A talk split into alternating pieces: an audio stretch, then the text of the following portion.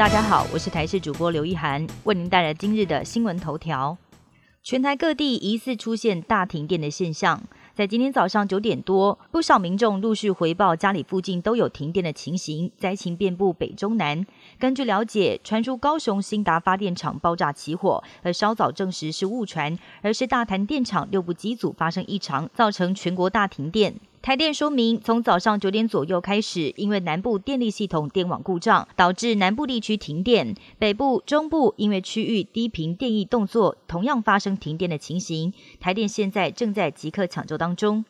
新冠肺炎疫情持续对全人类带来影响，科学家最近报告了一则好消息：因为感染新冠而引发的糖尿病症状，很有可能只是暂时的。大约有半数的感染者在出院后血糖恢复正常，一年后仍然需要胰岛素治疗的人更是下降到百分之八。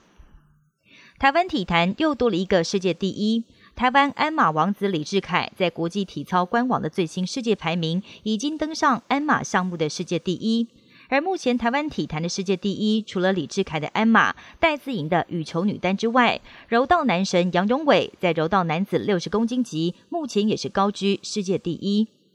全球扩大制裁，俄国侵略乌克兰，纷纷断绝跟俄国购买天然气跟石油，让全球供需短缺，造成国际能源价格不断的飙涨。三号最新的伦敦北海布伦特原油五月交割价飙涨百分之七点六，来到每桶一百一十二点九三美元，创下二零一四年以来新高。公开挺俄的白俄罗斯总统卢卡申科召开国安会议，却疑似公开展示了一幅俄罗斯入侵乌克兰的进攻路线图。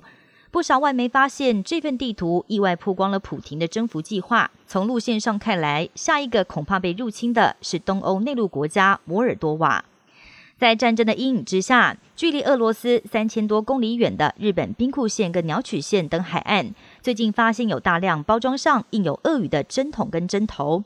除了让当地的政府高度重视之外，还有不少网友开始联想，是俄国士兵为了参战注射兴奋剂。